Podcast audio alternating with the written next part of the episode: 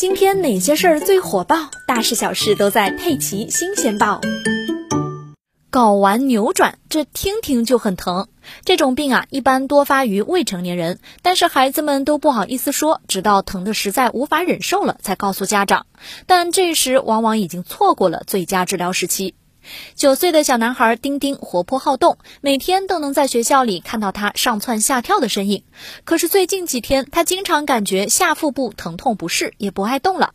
爸爸妈妈还以为是他最近课业负担重，没时间玩了，所以也没有放在心上。但就在昨天下午的课堂上，丁丁突然感觉到左侧会阴部剧烈疼痛。老师赶紧联系了爸妈，爸妈赶到学校的时候，丁丁都痛得在地上直打滚。送医一查，丁丁的左侧睾丸扭转了大约五百四十度，并且卡在了腹股沟中，颜色发黑，肿胀明显。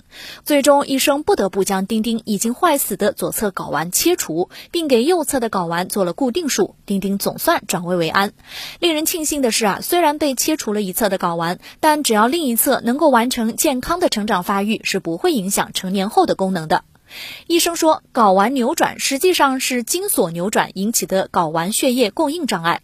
如果把睾丸比作是一个西瓜的话，那么精索就是瓜藤，瓜藤是给西瓜供应养分的。如果瓜藤扭转了，那么西瓜就会失去养分供给。如果得不到及时的诊治，就会导致睾丸坏死或者不可逆性的睾丸萎缩。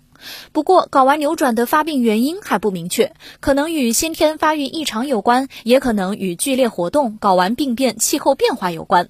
美国泌尿外科学会曾有报告指出，在睾丸扭转疼痛开始后的六个小时内进行治疗，挽救率接近百分之百；超过十二个小时就只有百分之二十的存活率了。如果扭转延迟二十四小时，那睾丸可能就抢救不过来了。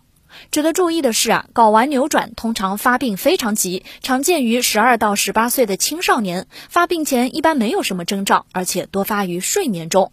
它的典型表现为突发的一侧睾丸疼痛，可以放射到同侧的下腹部，还会伴有恶心、呕吐等症状，所以很容易被误诊漏诊。